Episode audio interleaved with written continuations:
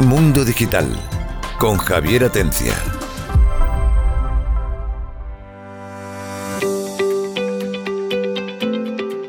Hola, buenas tardes, bienvenidos a Mundo Digital, programa del viernes. El martes, si nos oyeron, estuvimos hablando sobre el Museo Oxo de videojuegos en Málaga. Si no lo han oído, ya saben que los programas de Mundo Digital que se emiten los martes y los viernes en el Radio Andalucía, también los pueden oír en Spotify. Simplemente busquen Mundo Digital y encontrarán el canal de Radio Andalucía y ahí tienen un montón de programas como para entretenerse. De hecho, intentamos todos los programas hablar de cosas interesantes, cosas actuales dentro de lo que cabe.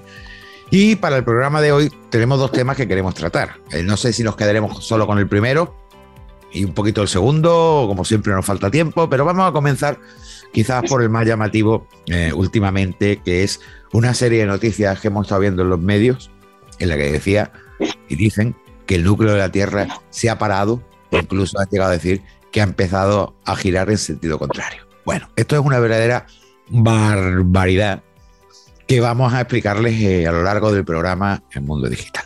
Así que antes de entrar a saco con el tema, voy a presentar a mis compañeros. Juan Antonio Romero, Buena gente, ¿qué tal? Pues aquí estamos a hablar del interior de, lo más interior que tenemos. Pero no de la película, ¿eh? no, no, no, no. Hablaremos de cómo gira, cómo deja de girar. Que por cierto, recomiendo que vean la película El Núcleo, búsquenla porque se basa precisamente en que el núcleo de la Tierra se detiene y bueno, y todo lo demás que no es tan fantástico como los artículos, pero que vamos, los artículos han quedado como para hacer una serie también. Los de algunos medios. Juan Miguel Enamorado, nuestro psicólogo de cabecera, y editor de la revista psicodifusión.com. ¿Qué tal? ¿Qué tal? Buenas tardes. Pues aquí estoy para quitaros el miedo a que se pare el núcleo de la Y asustado, ¿no? También, ¿no? Por el núcleo, porque yo mirando la lavadora decía que era gira, hacía asustado. un problema lo del núcleo. Antonio Sevilla, su director de Meet School y maestro, ¿tus alumnos te han preguntado por el tema alguno? Pues sí, algunos me han preguntado, me ha dicho, bueno, que si se para, si se para el núcleo, ¿qué va a pasar? Digo, bueno, pues no tengo muy claro, pero espera que se pare, chiquillo. Demi, nuestro administrador de sistemas, ¿qué tal? Pues, mal, porque llevo días sin dormir. Con el tema esto del núcleo es que no, no estoy tranquilo. No, no, no pega ojo, ¿no? No, me está quitando el sueño. Uf, es horrible. Víctor Fernando Muñoz Martínez. Qué largo, ¿eh? Puesto así, he visto el Muñoz. Nuestro doctor en robótica que siempre se le olvida activar el micrófono, pero bueno, en fin. Eh, ya está activado, entonces que había puesto en eso, que, es el nombre que empleo cuando me regañan, el nombre completo. Sí, ¿no? y Pedro Mesa, ¿qué tal Pedro? ¿Cómo estás? Hola, buenas tardes. También me preocupa el núcleo, porque no sé si va a afectar a los impuestos, no los van a subir, en fin. Sí, es que, es, el mundillo de Pedro el ah. tema de la administración de empresas y todas estas cosas que tanto repelús nos da aquí en Mundo Digital a todos los que estamos a bordo. Bueno, vamos al lío. Eh, como he dicho hace un momentito, eh, ha habido una serie de noticias por medios reconocidos, me refiero no por blogueros, sino por medios reconocidos, no quiero ni nombrarlos, en los que los titulares que se leían, el núcleo de la Tierra se ha detenido. ¿Y ahora qué va a pasar? O Incluso eh, el núcleo de la Tierra se ha tenido y ahora va al revés, o sea, al contrario, está girando en sentido contrario. Pero no que se ha detenido ahora, sino que se detuvo en el 2009. No, no, no, no. no. Tú no sí, visto en el 2009. No, el 2009 no se detuvo, chaval. Sí, sí, sí, sí. No se detuvo ni en el 2009 ni se ha detenido ahora. En ningún caso se ha detenido. Perdona, según los investigadores chinos, no, sí. no, no, este, este, es el debate precisamente que tiene este tema. Me va a permitir que adelante, ya, que ha hablado, me va a permitir que Song, dijeron eso. A ver, mira, no, lo único que ocurrió en 2009 es que a partir de 2009 empezó a perder un poquito de velocidad. Bueno, ya explico un poco, es que esto es como lo, aquellos neutrinos supralumínicos, ¿acordáis? Es relativo, Claro.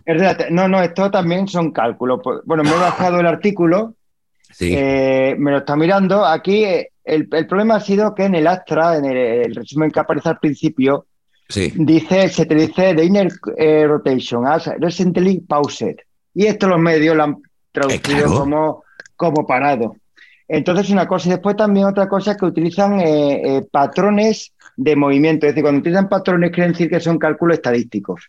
O sea, estas son estadísticas. Entonces, ¿qué ha pasado? Eh, cuando tú, bueno, una onda que atraviesa cualquier cosa, le pasa dos cosas a la onda. o lo amplifica, la atenúa y la retrasas, no en el tiempo, la desfasas. Son los dos efectos que tiene cuando una onda pasa por algo. Entonces, esta gente, pues lo que hacen es eh, coger los patrones de los terremotos que tienen varios tipos de ondas, eh, estudian cómo el tiempo que tardan en llegar, el tiempo, el retraso que tiene la onda y cómo se amplifica atenúa y sacan un modelo estadístico. ¿Qué pasa? Que si la onda viaja por un medio, cambia de medio y otro medio va más rápido que el anterior, es como si se montara un autobús. La onda va más rápido y tardaría menos. Entonces han hecho una estadística de eso y según esa, digamos, estadística, esos modelos, pues dicen que el núcleo mm, puede ir a menos velocidad. Claro, que lo que estaba yo intentando explicar precisamente es que es relativo. Es decir, el núcleo, vamos, el, el núcleo se mueve independientemente, bueno, núcleo interno, porque hay dos núcleos, el interno y el externo. El interno es de níquel y hierro y es sólido, y el externo es líquido. Pero de una forma que tiene Exactamente, Javier, perdona que te corte. Se le llama eso rotación diferencial. En astrofísica, lo que estamos hablando es que el núcleo de la Tierra tiene una densidad, evidentemente, más grande que el resto del planeta, que el manto y de la corteza, y la rotación del manto y de la corteza no es síncrona con la del núcleo, con lo cual cada uno Exacto. a una velocidad diferente. Por eso se llama pero rotación que, Claro, pero voy a terminar de explicar lo que quería explicar para que Juan Antonio lo entienda y, y veamos por qué se han equivocado los medios y por qué, eh, bueno, también lo han utilizado. A lo que vamos el núcleo gira independientemente de cómo gira el resto de las capas de la Tierra. ¿Qué ocurre? Pues pongamos el ejemplo. Tú imagínate que vas en la autovía, Juan Antonio, y vas en tu coche, ¿vale? y hay un coche que va más rápido que tú. Y tú, desde tu coche, tú ves ese coche que va para adelante. Pero si ese coche se empareja en velocidad contigo, ¿tú cómo lo ves? Parado a tu lado, ¿no? Totalmente. Pues lo mismo que el núcleo. ¿qué ha pasado? Está coincidiendo la velocidad de rotación del núcleo con, digamos, el resto de capas de la Tierra. Y eso empezó a desacelerar, a perder un poquito de velocidad en el 2009 hasta ahora. Que se eso se sobreentiende, ¿no? y, si, y, si se, y si va un poquito más lento que el resto, es como si tú, en esa misma autovía, el que va con el coche a tu lado, levanta el pie un poquito de acelerador y tú ves que él se va para atrás y no va para atrás, lo que va más lento que tú. Entonces, ni se ha parado, ni se paró en 2009, ni se ha parado en la vida. Ahora ya he explicado para que lo entiendas que es relativo. Entre otras cosas, si la Tierra está girando y se tuyo el núcleo no, Vale, dice, tú no estás girando el núcleo, pero es que a la vez estamos en movimiento de traslación y a la vez el universo pues está moviendo. Es decir, que moviéndose está moviéndose sí o sí. es matemático. Hasta exactamente, es como el ejemplo del coche. Si tú lo puedes ir, si tú lo miras de tu ventanilla al coche al lado, lo puedes ver ir para atrás, pero los dos vais para adelante y lanzados, si hace falta, ¿no?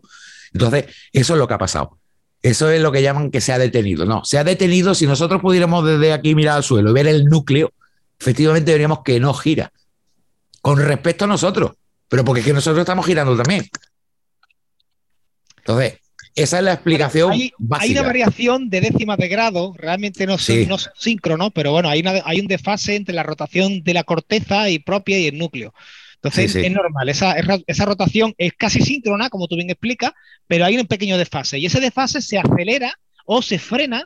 Y lo que, han, lo que ha coincidido es que en el artículo que han publicado estos, estos dos investigadores. Pues de la Universidad de Beijing, de Pekín. Exactamente. Lo que, han, lo que han apreciado desde que hay registro es que ha habido un frenado y claro, y actualmente, pues según desde que ellos tienen registro, ha habido una sincronización de la rotación de la Tierra y del núcleo. Pero no quiere decir que se haya frenado ni que vaya a dejar, ni que vaya a girar al contrario. exactamente. Es una barbaridad. Bueno, otra cosa que también se habla mucho de este tema, eh, bueno, ya he explicado, bueno, por cierto, eh, para que vean la fuente, la fuente son, los autores del estudio han sido eh, los investigadores Yi Yang y Shandong Song del Instituto de Geofísica Teórica y Aplicada de la Universidad de Pekín en China. ¿Y qué han hecho? Lo que ha explicado Víctor antes. Han cogido una serie de registros de ondas sísmicas eh, recibidas en un sismógrafo a mucha distancia y han visto que el tiempo que ha tardado las ondas en llegar ha sido diferente, con lo cual ahí ha hecho los cálculos. ¿Qué es lo que dice Víctor? Que eso es algo teórico que evidentemente no lo podemos saber, pero bueno, es lo más próximo que hay y que por lo visto esto del núcleo es algo recurrente, es decir, que esto no es que ha pasado la primera vez ni va a pasar la última. Y otra cosa que tiene que tener la gente muy clara, esto no tiene absolutamente nada que ver con inversión de polo, ni que vamos a perder el campo magnético, ni nada de nada, que son las otras noticias que, o digamos, lo, con lo que han complementado muchas noticias los medios de comunicación. También han hablado, uy, los días se van a cortar, sí, milésimas de segundo. Con lo cual no se percibe. ¿El clima va a cambiar? No se percibe. ¿Va a haber más terremotos? Pues no. Es decir, que todo esto es, una exageración por parte de los medios buscando el clickbait, eh, acojonar a la peña y ya que el asteroide que iba a pasar, por lo visto, el día 26 va a pasar el asteroide más cercano. Um, ¿Pasó algún asteroide muy cercano el día 26? Yo creo que nos estamos equivocando, estamos dando mal las noticias. Sí. Yo creo que tendríamos que ser un poquito más apocalípticos. Es que así no tiene interés, que estamos. Y si hubiera aquí Francis, desvirtuaba ya todos los movimientos sísmicos que hubiera. Es que no, así no, así no hacemos clickbait a nadie, Javi. Es que nosotros no hacemos clickbait precisamente, ah, Juan Antonio. Guay, guay. A, mí me gustaría... esa es la diferencia. Para clickbait, ya, para ya lo hacen bastante los demás, como para que nosotros también tengamos que Yo, si queréis, en el próxima noticia empiezo a meter caña a muerte, a muerte, a muerte. No, no queremos, si gracias. El mundo se acaba y tal. Gracias, Juan Antonio, no queremos. Juan Miguel, ¿tú qué ibas a decir? Pues, mira, quería explicar que este es un ejemplo claro. Ya hemos hablado algunas veces aquí de la noticia bulo, de cómo se crean los bulos, ¿no? Y este es un ejemplo clarísimo. Para crear un bulo tenemos que partir de una cosa que es verdad. Por ejemplo, el núcleo de la Tierra está girando. Si está girando, se podría parar es una cosa totalmente cierta. Segundo, se hacen unas mediciones que empiezan a decir que se está desacelerando, con todo lo que hemos explicado, pero si, eh, si hacemos un resumen, se está desacelerando con respecto a tal. Eso es media verdad. Y a partir de ahí ya podemos decir lo que queramos, porque hemos, llevado, hemos hecho un embudo para que crea el bulo. Entonces, claro. el núcleo está girando, perfecto, se podría parar. Se ha hecho una medición, se está desacelerando.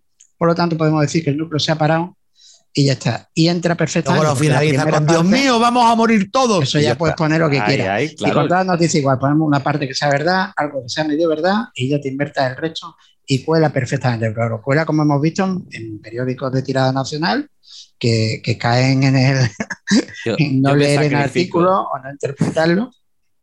Por mundo digital. yo me sacrifico por mundo digital. Siempre al final, siempre al final que hablamos de una noticia de esta, al final tenemos que criticar a los medios nosotros somos medios también, pero bueno, en fin, también tenemos criticables, no, no me cabe la menor duda. El problema aquí, en este caso en concreto, aparte de los clickbait que se suelen hacer habitualmente, y a propósito y con unas noticias, pues bueno, ya descabellantes, en este es lo que decía yo al principio. Hay varios conceptos, es decir, primero, eh, no entienden lo que están leyendo. No todos los medios de comunicación tienen asesores científicos que antes de, pues revisan. Segundo, eh, se preocupan más porque lee la gente los artículos que, que la veracidad del propio artículo, algo que ya estamos acostumbrados a ver en muchas noticias. Eh, hay mucha competencia. Si lo hace uno, lo hace el otro. No comprueban fuentes y al final, ¿qué es lo que tenemos? Un montón de gente preocupada porque igual que nosotros, cuando leemos un artículo, pues no nos preocupamos hasta que no nos informamos, tanto bueno como malo, todo se ha dicho, porque estoy harto de ver artículos de que van a ayudar a la gente con una ayuda de no sé qué. Y luego tú lees la letra pequeña y al final Em, a ver a quién, se lo a quién se lo dan. Pues como todo, ¿no? No hay que fiarse de lo que se lee. Entonces, eh, aquí el problema, yo creo que en este caso no ha habido tanto como mala intención, sino como ignorancia. Es que tenía lo que creo que ha habido en este caso con esta noticia. Javi, ¿tú crees que con los presupuestos que mueve, por ejemplo, un telediario serio, serio, entre comillas, eh, eh, de, una cadena fuerte y demás, no pueden tener un, técnico, un especialista. Vale, eh, ¿en, qué, ¿en qué fue? ¿En Telecinco o en Antena 3? Antena 3 cuando comenzaron la guerra de Ucrania, pusieron la imagen de un videojuego dándola por reales. ¿Qué más quieres? Bueno, estamos hablando, fue. Y estamos hablando de cadena bien grande, ¿vale? Sí, pero Javi, ¿no crees que en cierto modo conviene soltar noticias y que la gente hable y se vea al siguiente día el telediario otra vez, a ver qué ha pasado? A ver si... que a la gente ya le da igual. ¿Tú crees? Pues sí, mañana se están preocupando de otra cosa. Si es que eh, no terminan de, asustar, ¿no? yo creo que el problema. Mira, desde la pandemia me queréis contar cuántas noticias apocalípticas hemos dado aquí y hemos desmentido. ¿Cuántas? Muchas. Pues ahí estamos. Pero es que, si no las das, es que si no las das, es como las noticias. Las noticias son todas malas. ¿Por qué las noticias son generalmente el 90% de las noticias que están en telediario malas? Porque es lo que interesa, es lo que llama la atención. Es lo que vende, es lo que vende. Es lo que vende. Ah, sí, eso sin duda. Pero eh, me, permití que intervenga. Es que mm, una crítica, es que eh, tenemos los medios que tenemos y están acostumbrados a tertulianos que está metido en la vida política y su, única tarea es dar opiniones sobre la vida política.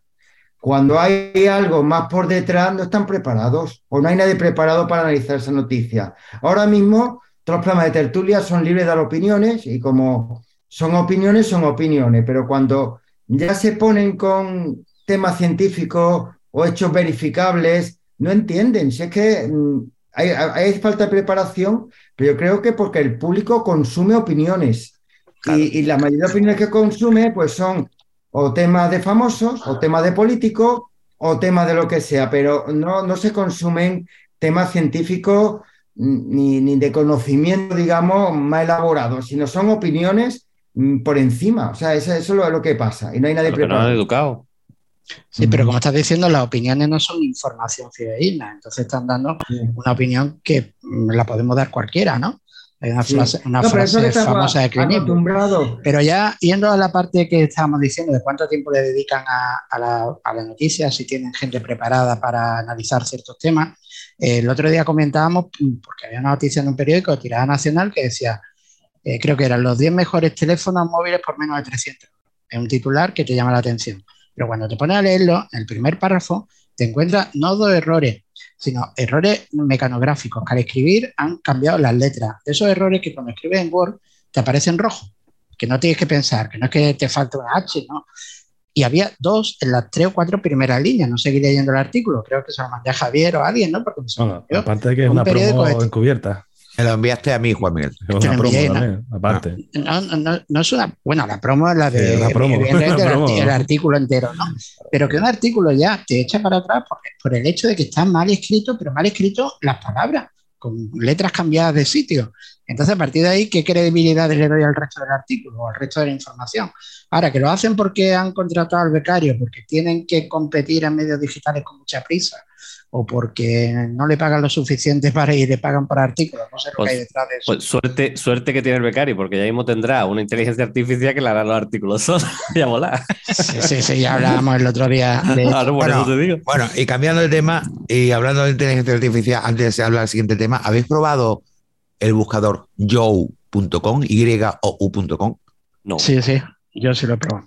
Bueno, han hecho una mezcla ahí entre buscador inteligencia artificial No, no, está basado en la de chat GTP y de hecho yo le he preguntado al chat que tiene tipo de IA sobre la última noticia, por ejemplo, de Ucrania y me la ha dado. O sea, está actualizado, está conectado a Internet.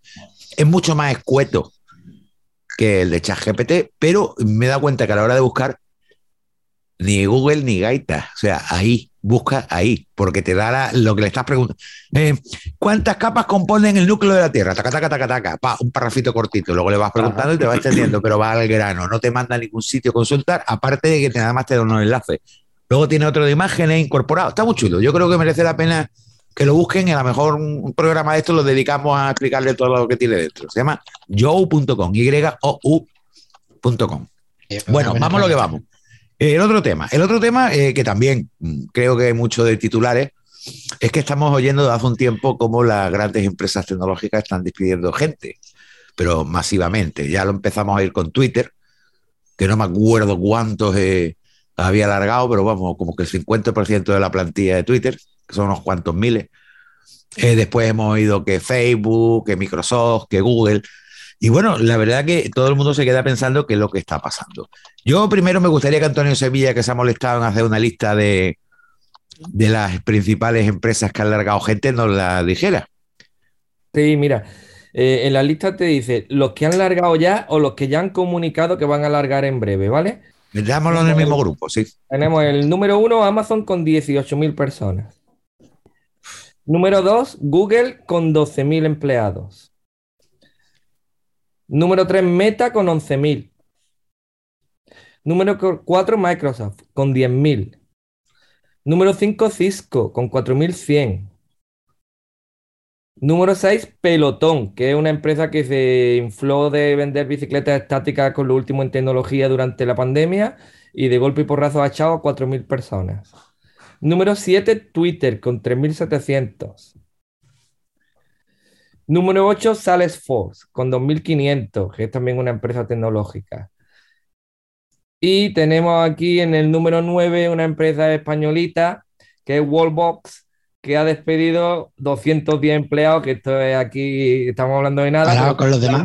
La única, española que, que, suena un poquito porque ha despedido. Pues te la voy a emplear. Mira, te falta Booking, cachao gente, Spotify, cachao gente, Amazon. Morgan Stanley y Goldman Sachs, cachao gente. Es decir, eh, eh, es una locura. Si sumáramos, son cientos de miles casi de, despidos los que hay, esos que son los principales. La pregunta es: ¿qué está pasando? Tenemos a Pedro Mesa, que bueno, él a lo mejor no sabe decir por qué es meta, pero tú estás notando que aquí en España también está pasando a menor escala entre las pequeñas empresas, Pedro. Bueno, en las pequeñas empresas lo que pasa es que el, índice de contratación sí ha subido, pero también el de despido, porque ya como te obligan a, los seis meses a hacer indefinido un trabajador que no suele cumplir, pues lo echan. Entonces, bueno, a, nivel pequeño, estos grandes despidos de momento no traen consecuencias. Consecuencias graves, me refiero, pero traerán seguro. Yo creo, yo creo que no, que estos son empleos de pandemia. A mí todo lo demás es erróneo. Me refiero que estos empleos han salido gracias a que estábamos en una pandemia y tanto Google como Amazon, Amazon, como el otro, por ejemplo, con todos los repartidores, han estado ganando a expuerta y contratando a expuerta porque su negocio se ha duplicado directamente. es que no necesitaban. Y ahora. Lo curioso, lo curioso es que hay estadísticas, pues ya, ya las hay, en las que dicen que el, el 79% de todos estos empleados antes de tres meses ya han encontrado trabajo. De hecho, el 37% antes de un mes.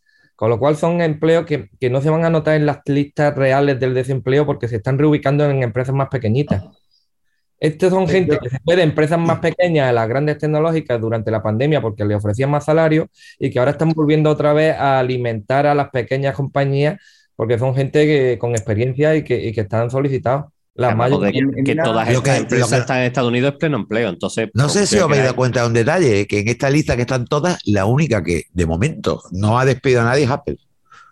Sí, pero, ha aumentado. pero también va a despedir. Estuve hace unos años en Silicon Valley visitando, visité Apple, Google, ah, eh, eh, esto, Twitter y todo esto. Y allí lo que pasa es que hay mucha movilidad de trabajadores. O sea, que un trabajador no aguanta eh, dos años en una empresa, un año, se mueven ellos solos. Con lo cual estoy de acuerdo con lo que habéis dicho, que estos despidos se van reubicando en otras partes. O sea, es que es una movilidad tremenda. Nadie está en una empresa mucho tiempo. Es que es malo para su currículum. Cambian mucho. No es como aquí, la mentalidad de que aquí estamos en una empresa toda la vida, ¿no? Eh, allí van cambiando y allí estoy hablando con gente de Google o de Apple y duran un año, dos años como mucho. También es cierto que en Google mm, tenían una forma de funcionar, Apple era como muy, oscuro, sea, nadie sabía lo que hacía el departamento al lado, pero Google tenía que los empleados hacían proyectos, ¿no? Mm, tenían el del empleado, hacían proyectos y de esos proyectos pues salían cosas, cosas que tenemos ahora, ¿no? algunos productos Google han salido de proyectos y otros proyectos esos de Google mueren, ¿no? También debe haber una especie de selección natural de gente dedicada a proyectos, algunos acaban en productos exitosos y otros pues no se vuelve a escuchar de ellos. También tenemos que tener en cuenta, pues estamos dando los datos en, cifras, ¿no? Y son verdaderamente brutales. Pero por aquí en otro artículo viene cuánto ha despedido, por ejemplo, Alphabet. Y, sin embargo, esos 12.000 despidos significan el 6% de su plantilla. O Meta, eh, todos esos despidos que ha hecho, que seguramente será porque no va lo del metaverso también como quieren y todo esto. Bueno, eso está haciendo eh, lo mismo que la burbuja del 2000 ya lo dijimos, ya lo dijimos aquí. Ya lo dijimos, efectivamente. Eh, y bueno, las inversiones se están perdiendo. Claro, pues eso es el 12% de su plantilla. Eh, Microsoft lo que está despidiendo con 10.000 personas es el 4,5% de su plantilla. Con lo cual están haciendo ajustes que se lo llevan a una empresa pequeñita, pues son prácticamente un trabajador. Pero van más allá de lo que. Van más allá. Es que ese ajuste también tiene. Hay otra inclinación. Es decir, están despidiendo también gente pero quieren contratar ahora gente nueva porque el mercado va a estar en la inteligencia artificial. Entonces necesitan gente preparada. De, mercado. Están cambiando de mercado. Entonces, en definitiva, Bueno, de momento, de momento no son contrataciones, son despidos. Después vendrán o no vendrán las contrataciones. por ahí porque, por ejemplo, si no me equivoco, en el caso de Alphabet, uno de los motivos que se sospecha por los cuales ha despedido a tanta gente o lo va a despedir, no sé en qué momento está, es por cuestiones meramente económicas. No, aquí no hay ningún motivo de nuevas investigaciones ni, ni invertir en otros campos. Es decir, aquí hay de todo. Evidentemente, como tú has dicho, Juan Antonio, el primer motivo ha sido la pospandemia. Ha sido un boom en la pandemia, han contratado muchísima gente, han contratado muchísimos servicios, se ha acabado la pandemia, la gente ha vuelto a la normalidad y les sobra. Y además hay un efecto que en Estados Unidos sí se está comentando, que eso que aquí le llamamos mal de mucho, consuelo de tonto, y es que si esto lo hubieran hecho cualquier empresa individualmente, se hubiera llevado un castigo seguramente de los mercados o, un castigo a nivel de marca. Que cuando han entrado ya en bucle de hacerlo uno detrás de otro, ya es otra más. De hecho, la lista que, ha, leído es enorme. Entonces, podía ser. Es como cuando los alcaldes a primero de, de las elecciones, que los van a hacer dentro de unos meses, todos se suben el sueldo. Porque ya dentro de cuatro años no nos acordamos, ¿no? Y entonces son cosas que hacen en el momento adecuado y yo creo que es el momento que están aprovechando muchas para quitarse gente de encima y ya contratarán o no viendo cómo va el sector. Y sobre todo lo que estamos hablando son cifras que suenan muy grandes pero que realmente son un porcentaje muy pequeño de las plantillas, para salvo, sí. salvo el caso de Twitter, evidentemente, pero bueno, eso ya sabemos que, eso por otro motivo. es un tema, un tema aparte, evidentemente. Bueno, pues se nos ha acabado el tiempo otra vez, la verdad que por lo menos hemos podido reflexionar un poco sobre el asunto. No, no le hemos podido dedicar mucho tiempo. Por cierto, la semana que viene, lunes, eh, perdón, martes y viernes a las 7 de la tarde, vuelven a, tener programas de mundo digital. Ya saben que son diferentes. Si no los pueden oír a través de radio a esa hora, pues pueden recurrir a Spotify, en Spotify buscando Mundo Digital y fijándose que sea el canal de Radio Andalucía, ahí tienen casi todos, digo casi todos porque a lo mejor los últimos van faltando porque tardan un poquito más en subirlo, pero ahí los tiene y nada, ya han visto que el martes eh, el Museo Oxo de los videojuegos nos ha pedido que grabemos el programa de allí.